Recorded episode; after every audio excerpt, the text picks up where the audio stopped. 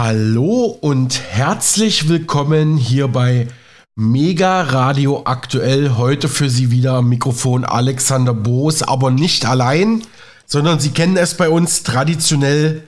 Beginnen wir natürlich auch wieder mit einem geschätzten Kollegen.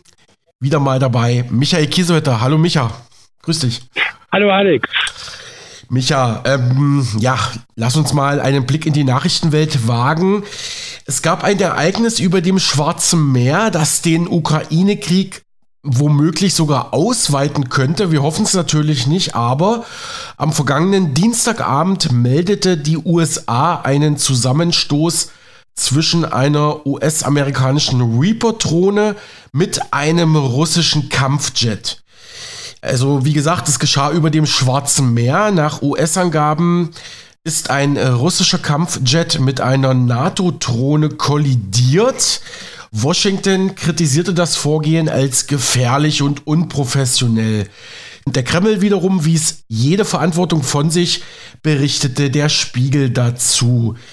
Ein russischer Su-27 Kampfjet der russischen Armee ist demnach über dem Schwarzen Meer nach Angaben der US-Streitkräfte mit dieser ja, amerikanischen Drohne zusammengestoßen.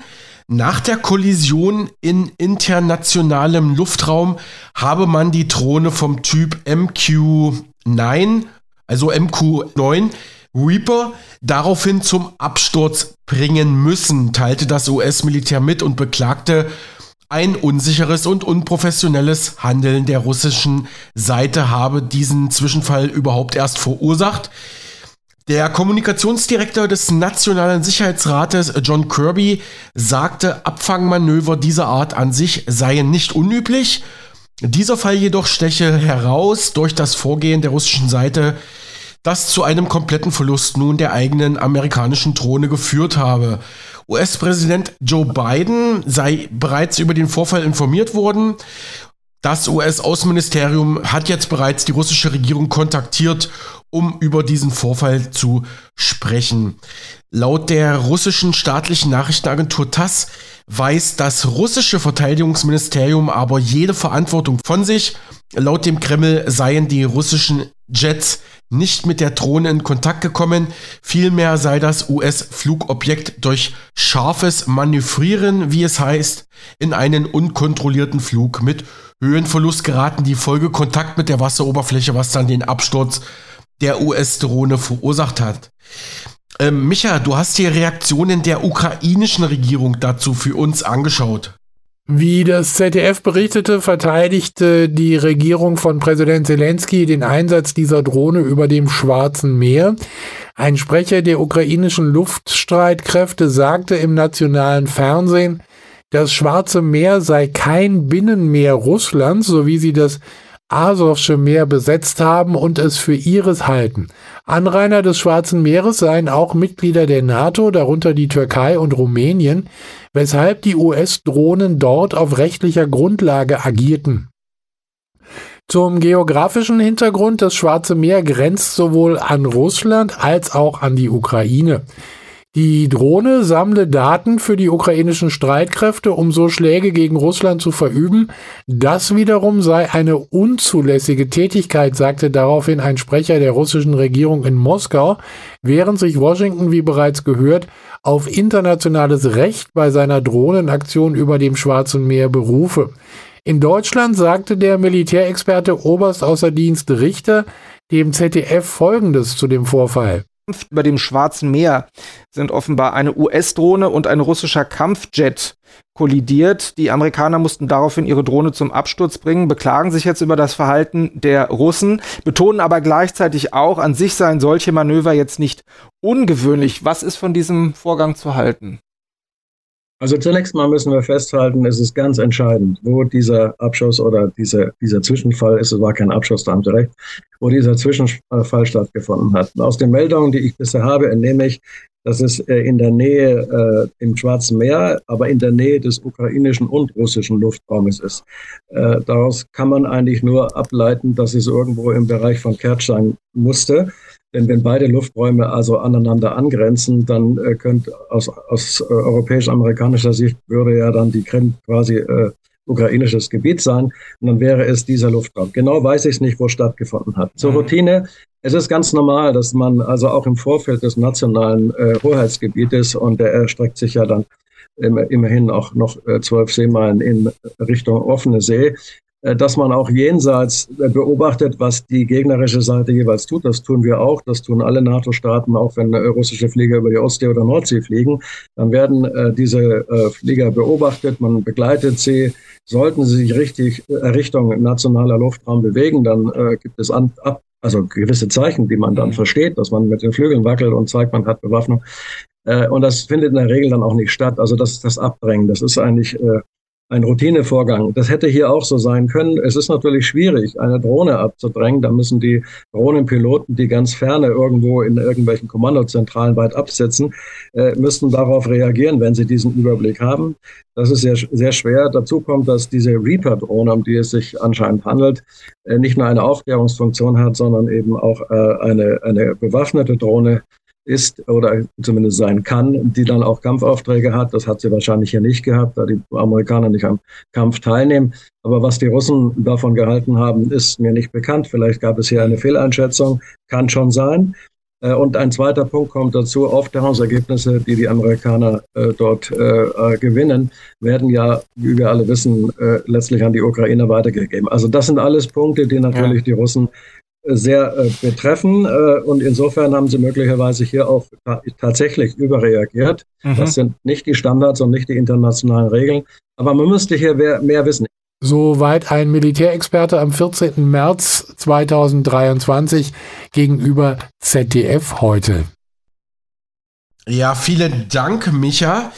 Nun hatte ich ja das Glück, dementsprechend bereits letzte Woche mit einem weiteren ausgewiesenen Militärfachmann der als Marinesoldat der DDR einst an der Akademie der sowjetischen Luftstreitkräfte eingesetzt war, konkret über den kompletten Luftkrieg in der Ukraine zu sprechen.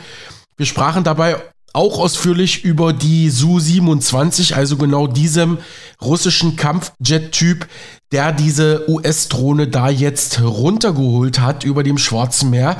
Aber wir sprachen auch generell über den Drohnenkrieg und andere Aspekte zum Luftkrieg über der Ukraine. Hier nochmal diese Einschätzungen. Also ich denke mal, das ist ein Phänomen, das in den letzten Jahren immer mehr an Bedeutung gewonnen hat. Das äh, merkt man auch daran, an den Entwicklungen, die seitens der russischen Militärtechnik auch vorgenommen wurden.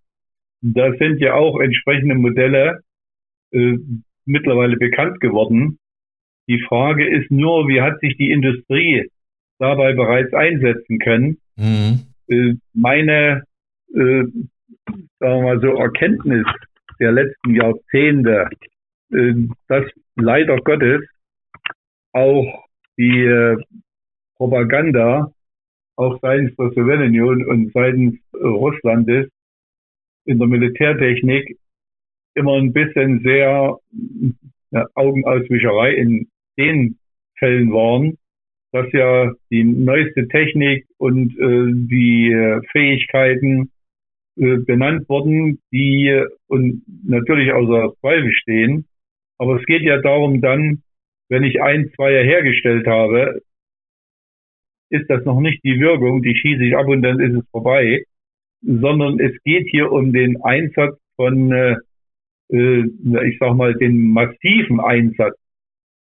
Und äh, da äh, muss ich mal sagen, so weit her ist es da leider Gottes auch nicht.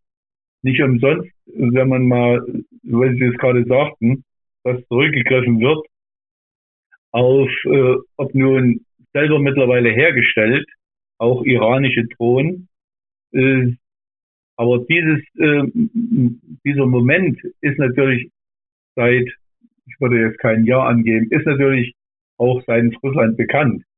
Aber äh, auch den, den massenhaften Einsatz verwirklichen zu können, naja, mh, hm, sicherlich wäre da noch Luft nach oben.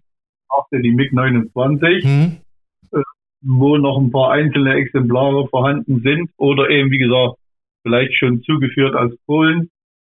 Die äh, Su-25, die noch in ein paar einzelnen Exemplaren vorhanden ist und eben äh, doch noch einiges an Hubschraubern, insbesondere die Mi-8. Genau. Vielen Mehr Dank. ist eigentlich bekannt, wobei man seitens der Russen natürlich mit aufführen muss, dass ja auch äh, durchaus Raketenschläge von äh, äh strategischen Flugzeugen wie äh, sicherlich der Tu-95 und äh, den äh, jetzt fällt mir der Name nicht gerade ein, auch vom Weißen Schwan vereinzelt äh, mit in Erscheinung treten äh, und dort äh, die entsprechenden äh, punktuellen Raketen abgefeuert werden. könnte es sein, Herr Zaspel, dass Sie die Tupolev TU-160 meinen? Ich habe jetzt mal weißer Schwan Flugzeug. Ja, genau. Ja, Tu-160M. Können Sie uns darüber etwas sagen, welche Flugzeugtypen die russische Föderation einsetzt in der Ukraine? Das ist gar nicht so einfach zu beantworten, weil das, was in den Berichterstattungen genannt wird, nicht sehr vielfältig ist. Also einmal natürlich äh, das, was am Anfang der Invasion ja vollzogen wurde aus der Luft, indem man nämlich erstmal die Grundlage geschafft hat, damit, dass man äh, die Luftüberlegenheit hat. Das hat man äh, äh, mit herkömmlichen, bisher bekannten garantiert gemacht. Was alles im Detail im Einsatz war, äh, ich bin auch nicht der Statistiker, der das verfolgen könnte. Aber jedenfalls, was mir bisher aufgefallen ist, dass äh, kaum äh, Jagdflugzeuge eingesetzt waren, äh, da ja nicht groß die, Grund, die Grundlage ja nicht unbedingt gegeben war. Wenn, dann denke ich mal eher die teilweise noch die MiG 29 und äh, die Su 27 als Jagdflugzeuge. Äh, ansonsten äh, ja, äh, im etwas bescheidenen Maße nach meinem, äh, was ich so mitgekriegt habe, man unterscheidet ja natürlich ja von den Jagdfliegerkräften, von den Yacht, dann natürlich auch die Zelevoi, die also sowohl Jagdflugzeuge als auch für äh, Erdziele mit eingesetzt werden. Da ist beispielsweise, so wie ich das mitgekriegt habe, die Su-34 eingesetzt worden. Die ist aber auch nicht mehr zu den neuesten unbedingt zu zählen. Die wurde ja auch in Syrien äh, mit eingesetzt, wie ich das mitbekommen habe. Auch wenn äh, modernisiert, aber auch ein bisschen älter. Dann ist, äh, was die was regelrecht Armeefliegerkräfte sind. Früher hat man auch mal Frontfliegerkräfte gesagt äh, gab direkt die Bezeichnung Armee- und Front, Frontfliegerkräfte. Wie gesagt, die äh, Su-34, aber dann die Su-25, die äh, äh, ihren Dienst auf alle Fälle noch tut, wenn man die entsprechende Luftüberlegenheit hat, dass man sie einsetzen kann. Und äh, dann natürlich auch die äh, bei den Armeefliegerkräften die Hubschrauber, äh, und die bewährten eigentlich, die eingesetzt werden, ja einmal die K27 mhm. als mit auch die neuere äh, und natürlich auch noch äh, was an Mi 8 in den jeweiligen Spezifikationen eingesetzt wird. Äh, die, was mir nicht so aufgefallen ist, ob noch die Mi 24, teilweise äh, wahrscheinlich aber auch, jedenfalls von russischer Seite aus äh, eingesetzt werden. Wenn man jetzt mal die Typen nimmt. Bei den Ukrainern ist natürlich nicht so viel mehr vorhanden. Dafür äh, ist ja etwas gesorgt worden. Äh, ab und zu hat man versucht, noch mal eine MiG-29 irgendwo in die Luft zu schicken.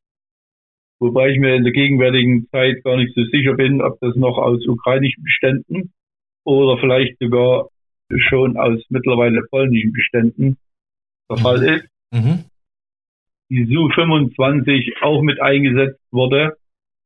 Aber dazu ist natürlich auch die russische Luftabwehr zu groß und die Mi-8, äh, die man auch von allen als Sammelsurium mittlerweile von äh, ehemaligen, na, wie man so schön sagt, ich verwende den Begriff nicht gerne, Ostblockstaaten, ja geliefert worden, da ansonsten ja kaum noch was da ist. Auch die MiG-29, mhm. Äh, wo noch ein paar einzelne Exemplare vorhanden sind oder eben, wie gesagt, vielleicht schon zugeführt aus Polen. Die äh, Su-25, die noch in ein paar einzelnen Exemplaren vorhanden ist und eben äh, doch noch einiges an Hubschraubern, insbesondere die Mi-8. Genau. Vielen Mehr Dank. ist eigentlich bekannt, wobei man seitens der Russen natürlich mit aufführen muss, dass ja auch durchaus Raketenschläge von äh, äh, strategischen Flugzeugen wie äh, sicherlich der Tu-95 und äh, den äh, jetzt fällt mir der Name nicht gerade ein, auch vom Weißen Schwan vereinzelt äh, mit in Erscheinung treten äh, und dort äh, die entsprechenden äh, punktuellen Raketen abgefeuert werden. Könnte es sein, Herr Zaspel, dass Sie die Tupolev TU-160 meinen? Ich habe jetzt mal weißer Schwan Flugzeug. Ja, genau. Ja, Tu-160M. Soweit Militärkenner Rolf Zaspel über den Luftkrieg um die Ukraine zu Drohnen und verschiedenen sowjetischen beziehungsweise russischen Kampfflugzeugtypen. Wenn wir gerade beim Ukraine-Krieg sind, dazu passt vielleicht auch folgende Meldung. Vorgestern veröffentlichte Eva Högel, die Wehrbeauftragte des Deutschen Bundestages, ihren Wehrbericht 2022. Demnach, so stand es auf der Webseite des Bundestages, sei noch kein einziger Cent von diesen 100 Milliarden Euro Sondervermögen bei der Truppe angekommen, kritisierte sie. Das Beschaffungswesen ist zu behäbig, analysierte Högel. Es dauert alles viel zu lange. Die angestoßenen Reformen des, der Beschaffungsprozesse müsse mit Hochdruck beschleunigt werden. Es muss noch deutlich mehr der Turbo angestellt werden. Das Geld muss spürbar bei der Truppe ankommen und zwar zügig, forderte Högel. Der Spiegel machte daraus die Überschrift Wehrbeauftragte sieht Bundeswehr teils in erbärmlichem Zustand und im Deutschlandfunk wurde Frau Högel auch direkt und scharf auf diesen Missstand angesprochen. Im Grunde ein einziger Krisenbericht? Nein, so würde ich das jetzt nicht sehen. Natürlich beschreibt der ähm, Jahresbericht immer die Mängel, Fehler und Versäumnisse und in einem herausfordernden Jahr für die Bundeswehr wie das Jahr 2022, das bestimmt und geprägt wurde von dem entsetzlichen Angriffskrieg Russlands auf die Ukraine, steht natürlich viel drin, was verbessert werden muss. Ich verstehe den Jahresbericht auch als Impuls an alle Verantwortlichen in der Bundeswehr, im Ministerium und im Bundestag an diesen Problemen zu arbeiten. Aber ich liste auch viele gute Dinge Dinge auf, Positives, Dinge, die auf einem guten Weg sind oder was schon erreicht wurde oder was sich verbessert hat. Aber wenn wir nochmal einen Augenblick bei der Mangelwirtschaft bleiben, die Sie ja durchaus sehr deutlich skizzieren in Ihrem Bericht. Welche Antwort haben Sie auf die Frage, wie es so weit kommen konnte? Ja, das ist natürlich nicht ganz einfach. Das hat ja mehrere Gründe. Erstens ähm, haben wir nach dem Fall der Mauer gedacht, wir seien von Freunden umzingelt und haben eine neue europäische Sicherheitsarchitektur aufgebaut. Und wenn wir uns ganz, ganz doll erinnern, dann gab es sogar mal eine Debatte, ob Russland Mitglied der NATO werden könne. Und das hat dazu geführt, dass alle ihre Armeen abgebaut haben. Deutschland hatte damals 500.000 Soldaten.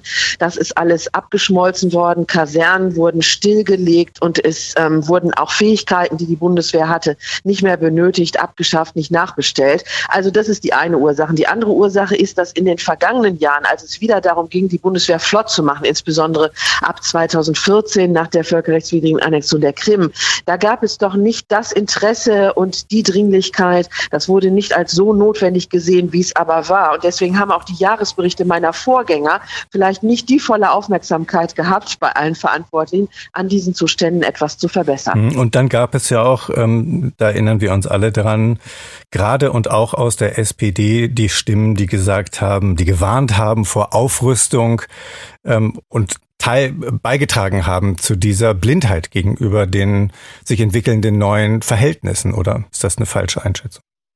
Diese Stimmen gab es ja aus in allen Parteien und Fraktionen im Bundestag. Stimmen, die richtigerweise auch gesagt haben, wir halten es nicht für so, in der Zeit damals richtigerweise, wir halten es nicht für so nötig, so viel in äh, Militär zu investieren. Wir wollen Schwerpunkt setzen bei Sozialen, in der Umwelt, bei Bildung.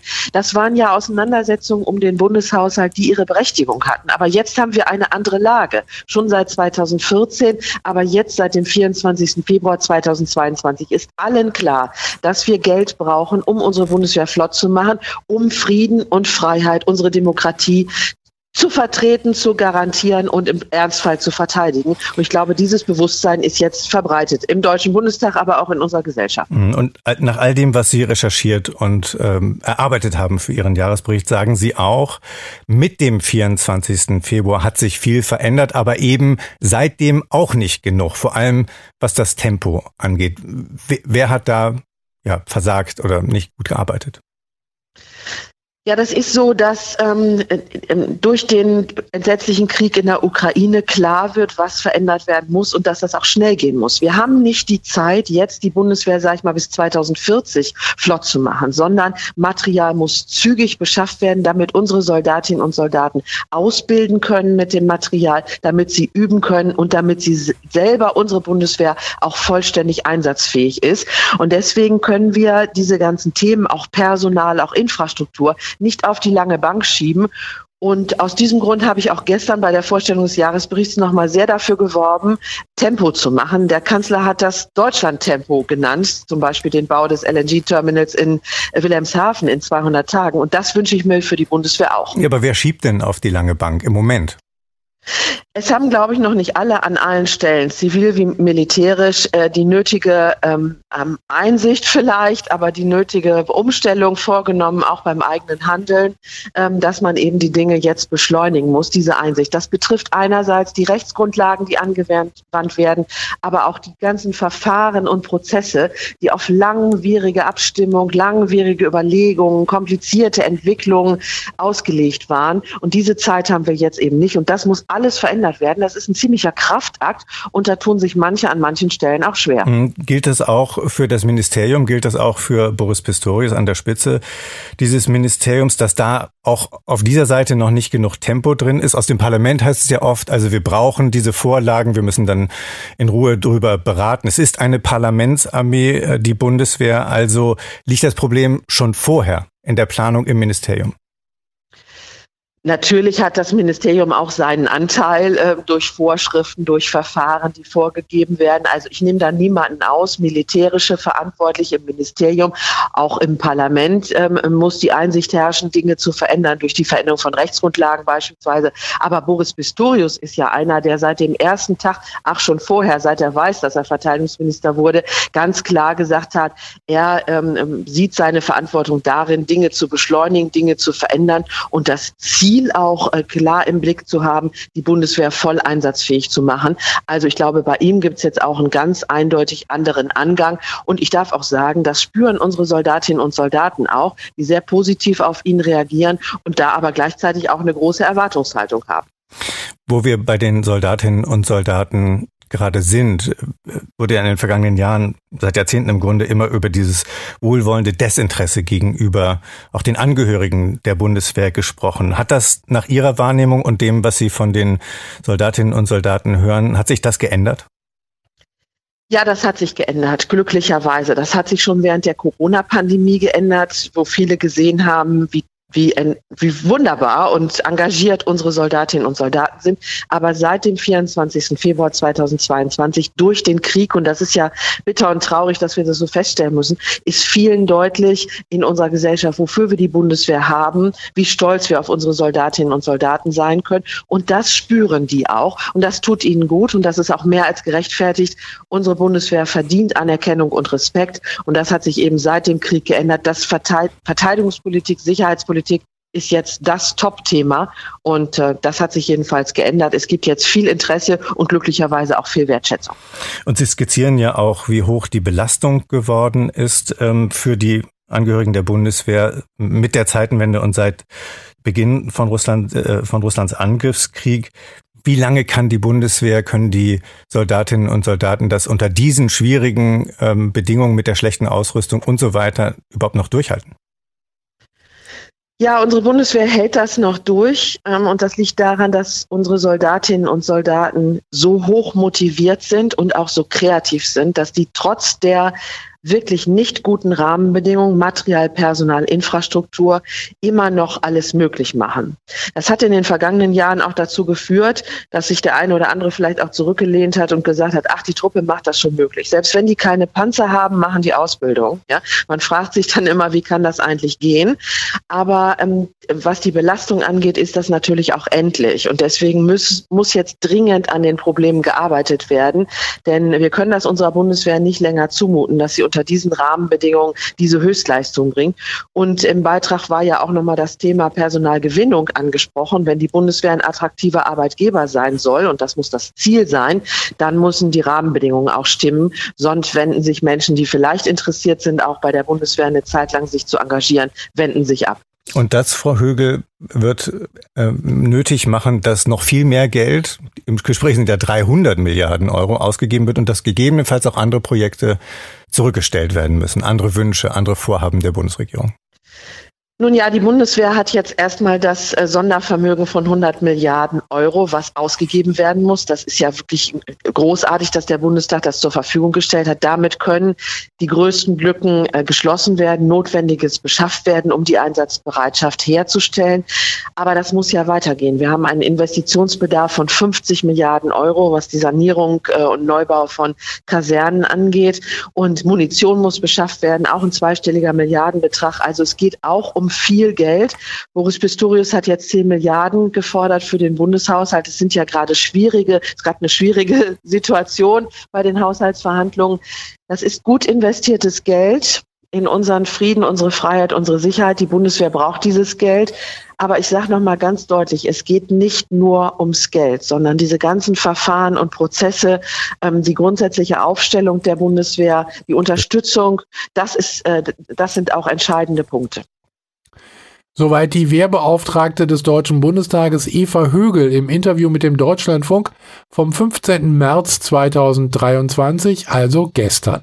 Ja, besten Dank, Micha, für diese Einwürfe. Das werden wir natürlich auch weiterverfolgen müssen. Diese ganze, äh, mal kurze persönliche Meinung von mir, diese ganze Sondervermögensdebatte, das wird ja immer skurriler. Erst weiß man seit Jahren, die Bundeswehr hat zu wenig Geld, da wird, die wird kaputt gespart. Wir sind eine drittklassige Armee im internationalen Vergleich dann der Ukraine-Krieg, dann Scholz mit seiner weltberühmten Rede von der Zeitenwende, dann wurden mal fix diese 100 Milliarden Euro in sowieso klammen Haushaltszeiten und Finanzkrisenzeiten verabschiedet und jetzt kommt das Geld nicht bei der Truppe an. Ne? Also äh, das ja. ist, das erinnert fast schon an, einem, an einen Loriot-Sketch oder an einen Film mit Louis Define. Ich weiß nicht, Micha, komm, gib deinen Senf auch noch dazu. Also du hast da äh, eine gute Wahl getroffen mit Loriot. Äh, das, dem könnte ich mich auch äh, anschließen. Und äh, ja, das ist wirklich so ein bisschen wie bei, wie bei Loriot, wie bei Hempels unterm Sofa sozusagen. Wie gesagt, wir werden das weiter verfolgen hier beim Mega Radio aktuell. Da ist das letzte Wort bestimmt noch nicht gesprochen. Aber Micha, ähm, an dieser Stelle würde ich mal einen ganz großen Schritt zurücktreten, damit wir uns einer Meldung widmen können, die zwar schon etwas älter ist, aber sicherlich nicht an Brisanz verloren hat. Es gibt manchmal nämlich so Meldungen, die würde man eigentlich als Radiojournalist direkt in seine Sendung nehmen, aber manchmal sagt einem die Intuition, Mensch, warte doch mal lieber ab, wie sich die ganze Kiste entwickelt. So geschehen am 7. März, also bereits letzte Woche, als Büroräume von Deutschlands größtem Immobilienanbieter Vonovia durchsucht äh, worden sind. Ähm, die sitzen ja in Bochum, aber die, ähm, die Razzia war deutschlandweit sozusagen. Also da gab es eine Razzia. Micha, ich würde dich mal bitten, rekapituliere doch mal die Originalnachricht, wie sie damals, also vor knapp einer Woche, über WDR und ARD per Exklusivrecherche ans Tageslicht kam. Die Staatsanwaltschaft Bochum hatte letzte Woche Büros des DAX-Konzerns Vonovia durchsucht. Der Verdacht Korruption bei der Auftragsvergabe an Bau- und Handwerksfirmen. Vier Beschuldigte wurden festgenommen.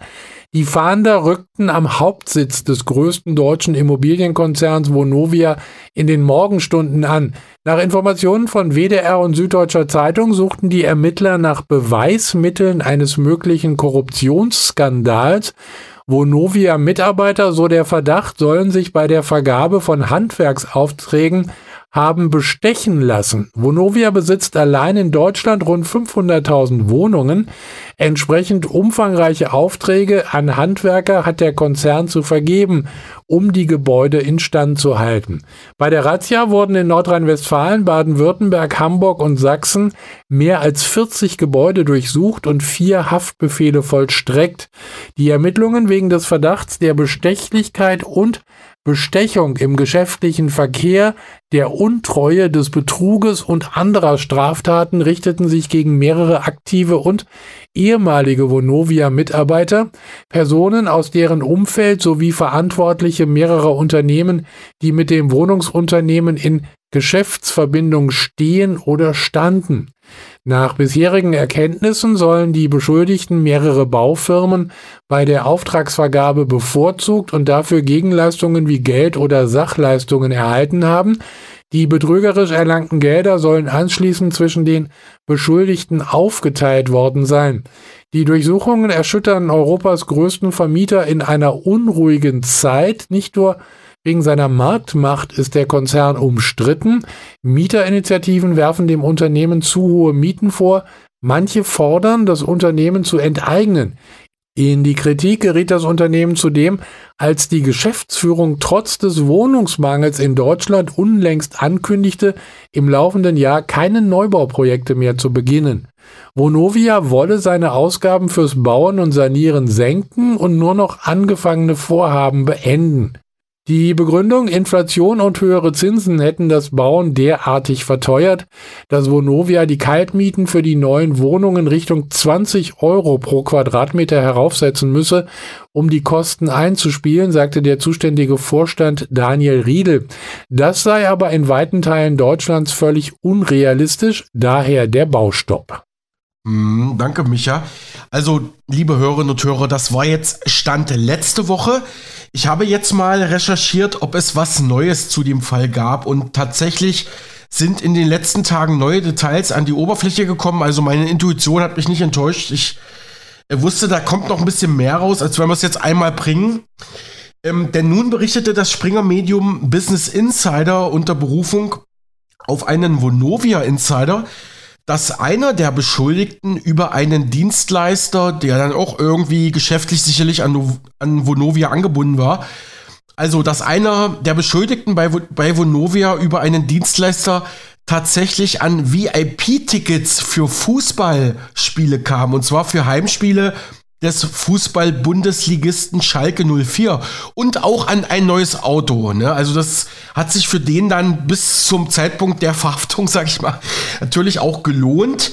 Nach äh, weiteren Medienberichten sollen an Vonovia überhöhte Rechnungen gestellt und Baufirmen bei Auftragsvergaben bevorzugt worden sein. Du hattest es uns schon gesagt, Micha. Jetzt gehen die Strafermittler davon aus, dass Mitarbeiter des Unternehmens eben Geld und Sachla Sachleistungen erhielten, darunter eben auch heiß begehrte Fußball-VIP-Tickets.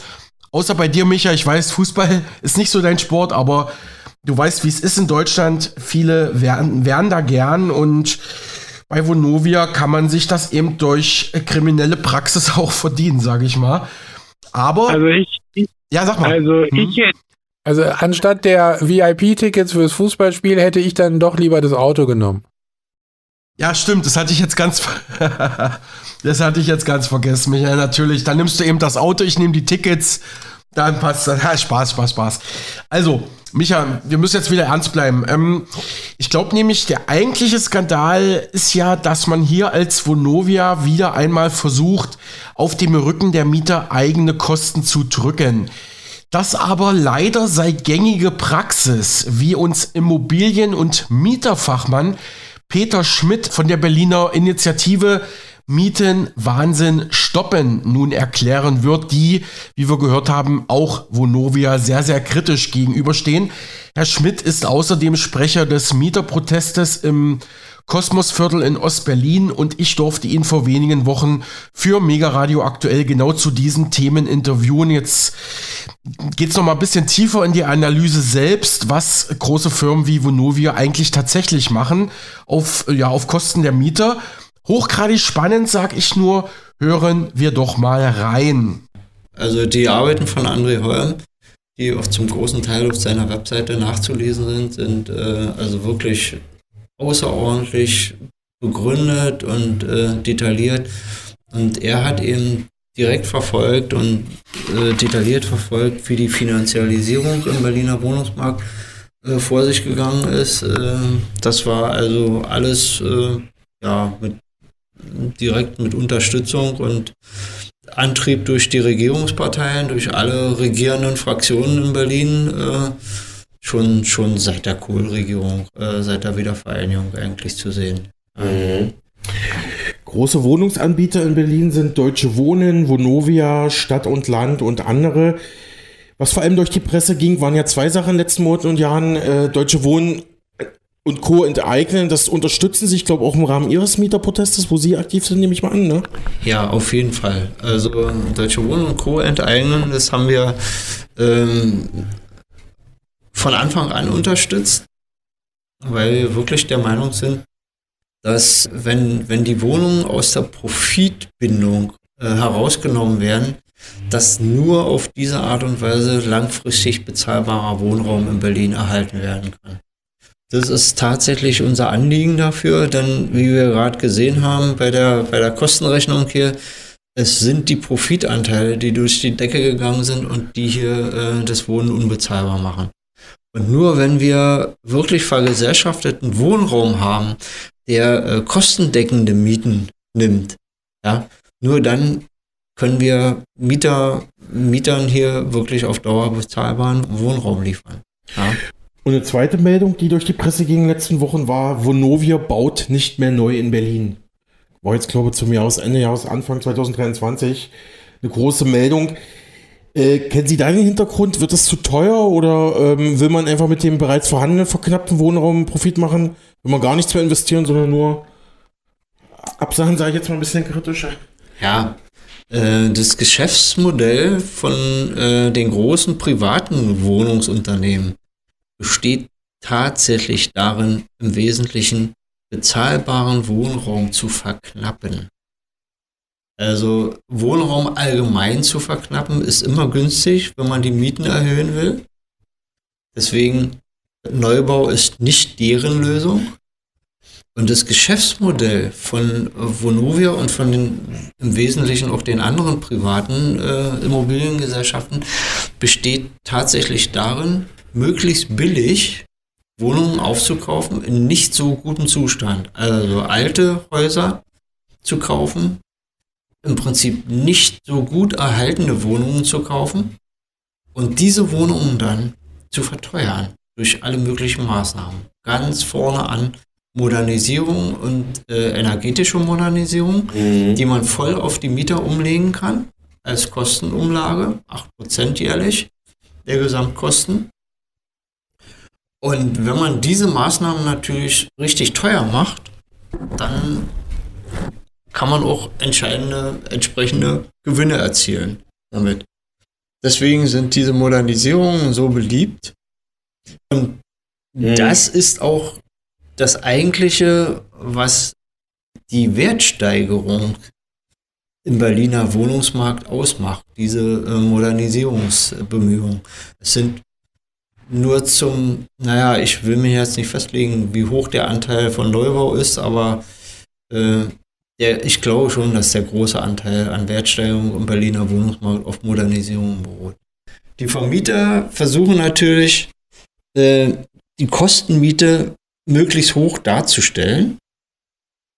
Da werden auch gerne mal Beträge genannt, die eben eigentlich nicht angefallen sind um die Kostenmiete eben möglichst hoch zu machen und um den um die Überschussmiete klein zu rechnen, mhm. so sage ich mal, ja, also um die Profite klein zu rechnen. Ähm, das ist natürlich ja eine, eine, beliebte Methode, aber sie hat auch ihre Grenzen, weil die Mieter nämlich ähm, gesetzlich in die Lage versetzt sind, die Kosten zu überprüfen anhand der Rechnungen. Sie haben, dürfen also vom Vermieter verlangen, die Rechnungen einzusehen. Äh, sodass da also Betrügereien nicht so offensichtlich gemacht werden können und nicht so brutal, sagen wir mal. Ja. Aber interessant ist der Anteil tatsächlich der Überschussmiete in Berlin, wie der sich entwickelt hat in mhm. den letzten Jahren. Ja. Mhm. Und die Relation zwischen beiden, zwischen Kostenmiete und Überschussmiete. Na, äh, man muss natürlich den Mietendurchschnitt in einer Stadt immer äh, sehen in Relation zum Einkommensdurchschnitt. Und äh, da wird gern der Mietendurchschnitt äh, von Berlin verglichen mit dem von München, Frankfurt, Hamburg. Und da ist natürlich in Berlin offensichtlich für die Spekulanten Nachholbedarf. Äh, was die Spekulanten natürlich ignorieren, und zwar absichtlich ignorieren, ist, dass der Einkommensdurchschnitt in Berlin erheblich niedriger ist als in München, ja. Frankfurt, Hamburg. Ja. ja? Und äh, das äh, lassen die aber außen vor, weil sie sagen, na irgendwann wird sich ja das Berlin als Hauptstadt äh, auch mal angleichen und äh, dann sind wir drin in dem Markt, ja.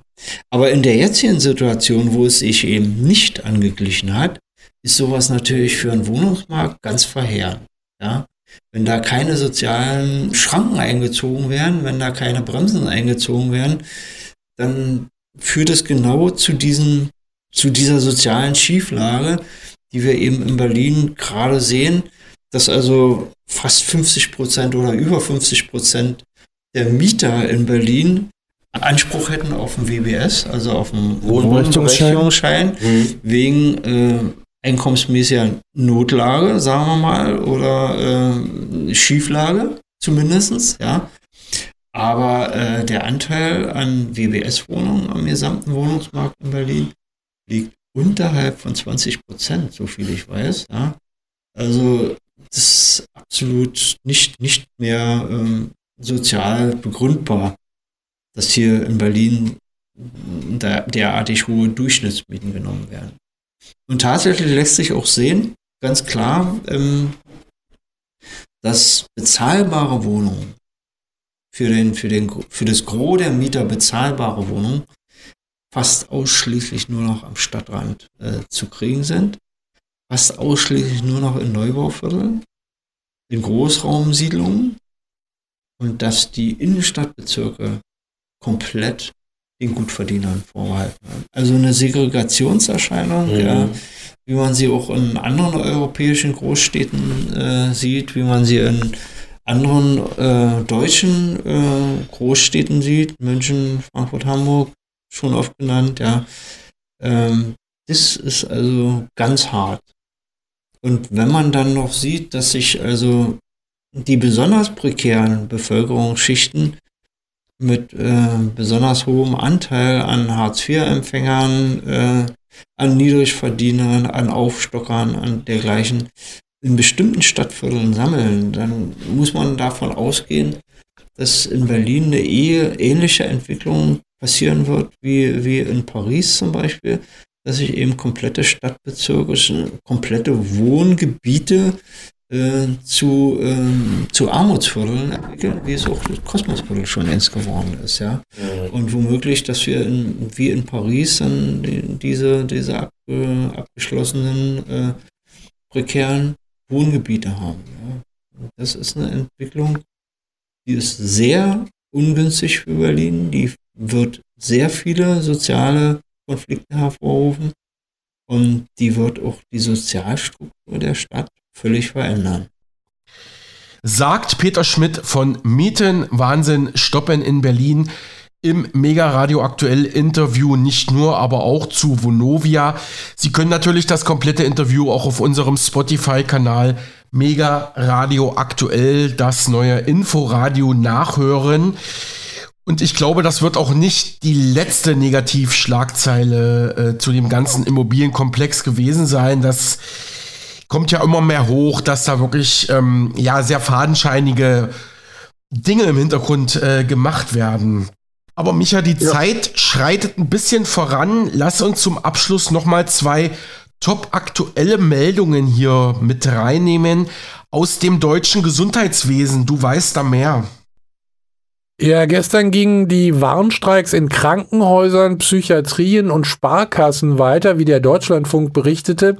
Beschäftigte im öffentlichen Dienst haben in mehreren Bundesländern ihre Arbeit niedergelegt. Die Dienstleistungsgewerkschaft Verdi hatte unter anderem in Krankenhäusern, Psychiatrien, Pflegeeinrichtungen und im Rettungsdienst dazu aufgerufen. In Hamburg und Schleswig-Holstein waren nach Gewerkschaftsangaben mehrere Kliniken betroffen. In Bayern blieben viele Krankenhäuser und auch Sparkassenfilialen geschlossen, ebenso in Hessen, Nordrhein-Westfalen und Niedersachsen. Dort waren auch andere Bereiche des öffentlichen Dienstes betroffen, beispielsweise Kitas.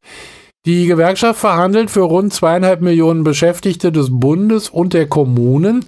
Die Verdi-Verhandlungsführer fordern 10,5 Prozent mehr Lohn, mindestens aber 500 Euro mehr im Monat. Die Arbeitgeberseite bietet bislang 5 Prozent in zwei Schritten und Einmalzahlungen von 2500 Euro an. Die Verhandlungen werden Ende März fortgesetzt. Parallel dazu lassen ja die Bundesländer Bayern, Nordrhein-Westfalen und Schleswig-Holstein aktuell per Gutachten die geplante Krankenhausreform von Bundesgesundheitsminister Karl Lauterbach prüfen. Sie wollen die Verfassungsmäßigkeit der geplanten Krankenhausreform prüfen lassen. Damit spitzt sich dieser Konflikt zwischen Gesundheitsminister Lauterbach und den Ländern immer weiter zu, berichtete die Tagesschau bereits am vergangenen Sonntag dazu und gestern hatte Lauterbach bei dem mit Spannung erwarteten Treffen mit Branchenvertretern und Politikern erneut eindringlich, äh, eindringlich für seine Krankenhausreform geworben, meldet, meldete Zeit Online. Die Qualität der medizinischen Versorgung würde damit verbessert, vor allem wenn schwierige Fälle und Behandlungen stärker zentralisiert würden, sagte Lauterbach zum Auftakt des sogenannten Krankenhausgipfels in Berlin gestern. Er verwies auf die schwierige Lage vieler Kliniken. Diese seien in größter Not, die Lage noch nie so trist und schwierig gewesen, Investitionsstau, Personalmangel und die Inflation würden den Krankenhäusern zu schaffen machen, sagte der Minister und betonte, wenn wir die Reform nicht machen sollten, sehe ich für viele Krankenhäuser keine Perspektive. Das Reformkonzept Lauterbachs sieht äh, unter anderem vor, dass Kliniken künftig in die drei Kategorien Grund, Schwerpunkt und Maximalversorgung eingeordnet werden. Zudem sei eine Änderung des Vergütungssystems geplant. So soll das bisher zur Finanzierung angewandte Fallpauschalensystem wieder abgeschafft werden. Dazu mal ein paar Stimmen von ja, äh, Gipfelteilnehmern. Gerald Gass, der Chef der deutschen Krankenhausgesellschaft DKG, warnte zu Beginn des Gipfels ähm, vor der extrem schwierigen wirtschaftlichen Situation der Krankenhäuser. Zentrales Problem sei die Demografie, sagte Gass. Die Krankenhäuser würden nie wieder so viele Mitarbeiterinnen und Mitarbeiter haben wie aktuell. Daher forderte der DKG-Chef, dass die ambulante Versorgung an Kliniken stärker unterstützt werde. Eine Reform soll mit Zustimmung des Bundesrats verabschiedet werden. Lauterbach wolle bis zum Sommer 2023 Details vorlegen. Wir hatten es aber gehört, in manchen Bundesländern gibt es Widerstand. Bayern, NRW und Schleswig-Holstein lassen per Gutachten die Verfassungsmäßigkeit dieser Reform prüfen. Lauterbach sagte, dass er ein solches Gutachten erstmal begrüße, denn wir wollen nicht an das Planungsrecht der Länder heran, sagte er. Der nordrhein-westfälische Gesundheitsminister, Landesgesundheitsminister Karl-Josef Laumann von der CDU sagte, es sei entscheidend, dass die Länder ihre Kompet Kompetenzen der Krankenhausplanung behielten. Also ich glaube, er ist da wenig zufrieden, dass von oben, also vom Bund dann aufoktroyiert wird, okay, dieses Krankenhaus in deinem Land, das kriegt jetzt Label sowieso, das andere sowieso, sondern NRW pocht darauf, dass ähm, das Landessache bleibt, denn die Versorgung in Deutschland sei, sei zu unterschiedlich. Ich, ich könne nicht zulassen, dass wir eine Bundesschablone über die Krankenhäuser legen, sagte Laumann von NRW und kritisierte dabei natürlich auch Lauterbach. Aber auch der gesundheitspolitische Sprecher der Bundestagsfraktion der Union, Tino Sorge, warf Lauterbach vor, den Ländern mit seiner Reform vor den Kopf zu stoßen. Er geht nicht kooperativ vor und wundert sich jetzt, dass die Länder sagen, so geht das nicht, sagte der CDUler dem Südwestfunk und kritisierte damit auch deutlich die Lauterbachschen Krankenhausreformpläne. Ja, Micha, das ist schon ein Ding, ne? Der Herr Lauterbach hat erstmal die Fallpauschale verantwortet. Also nicht nur er, aber er gehörte da zu einem Kreis von Gesundheitspolitikern in Deutschland, die das gemacht haben. Die haben auch die Zahl der Krankenhäuser und Betten reduziert. Und jetzt kommt mhm. genau derselbe Lauterbach um die Ecke und sagt, ey, ich löse das jetzt mal für euch. Kriegt aber noch nicht mal das, sag ich mal, in seinem eigenen äh, Vorgarten durch. Ne? Also, wie siehst du denn das Ganze? Du machst ja auch viel Gesundheitsthemen in deiner Sendung. Also man sollte auf alle Fälle das, was der Lauterbach äh, angestoßen hat, doch mal sehr deutlich überprüfen, denn du hast es gerade schon gesagt, äh, diese Reformen, die jetzt durchgeführt werden, muss angeblich. Die wird ja, die, die muss ja nur durchgeführt werden, weil er ja schon mal eine Reform durchgeführt hat. Also das ist die eine Geschichte. Und äh, er hat ja äh, auch alles verkauft, privatisiert, Personal entlassen, sparen, sparen, sparen. Äh, so kann man das natürlich nicht machen und äh, wie das jetzt werden würde, wage ich, äh, das, oder dass es gut werden würde, wage ich zu bezweifeln. Ähm, viel Kritik muss er ja auch einstecken, aber äh, da muss ich auch sagen, deutlich zu Recht, denn was aus dem Hause Lauterbach kommt, war bis jetzt äh, nicht wirklich so äh, richtig spannend. Nee, also gibt es ja mittlerweile auch schon Mainstream-Artikel, die ihm eine desaströse Bilanz äh, bescheinigen, sozusagen. Mhm. Und ich glaube auch, dass dieses Gutachten, was die Länder wie Bayern da jetzt angestoßen haben, äh, was Verfassungsmäßigkeit angeht, ich glaube in, in heutigen Zeiten, dass das durchaus eine, eine, Relevanz haben könnte. Also, dass dieses Gutachten da durchaus nochmal eine Rolle spielt, die man sagt, also so geht es gar nicht. Ja, müssen wir auf jeden Fall abwarten. Beschließen wir mal das Thema damit. Micha, das war wieder mal ein absoluter Parforce-Ritt hier durch die Welt der Nachrichten. Ich hoffe, du und unsere Hörerinnen und Hörer, die halten trotzdem weiter den Kopf hoch bei all dieser Dramatik hier, was wir hier immer berichten. Aber ja, äh, es gibt ja auch schöne Seiten im Leben. Ich denke mal, der Frühling setzt langsam ein, die ersten Blümchen äh, äh fangen an zu blühen. Das sollte uns doch vielleicht Hoffnung geben, dass man zumindest im Privaten eine schöne Zeit haben kann, sage ich mal, um da ein bisschen einen positiven Abschluss reinzubringen. Micha, ich danke dir mal wieder herzlichst für deine Zeit und deinen Einsatz, deine Recherchen und wünsche dir natürlich einen schönen Tag und eine angenehme Zeit, bis wir uns wiederhören.